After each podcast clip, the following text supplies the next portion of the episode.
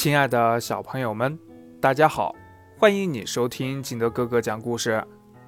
今天我们来朗读《两只口袋》，作者伊索。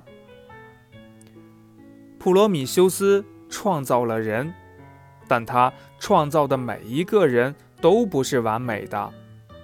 为了掩饰自己创造人类时的失误，普罗米修斯想出了一个办法。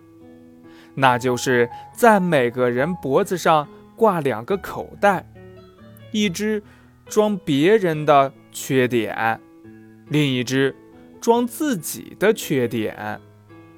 他把那只装别人缺点的口袋挂在人的胸前，另一只则挂在背后。因此，人们总是能够很快看见别人的缺点。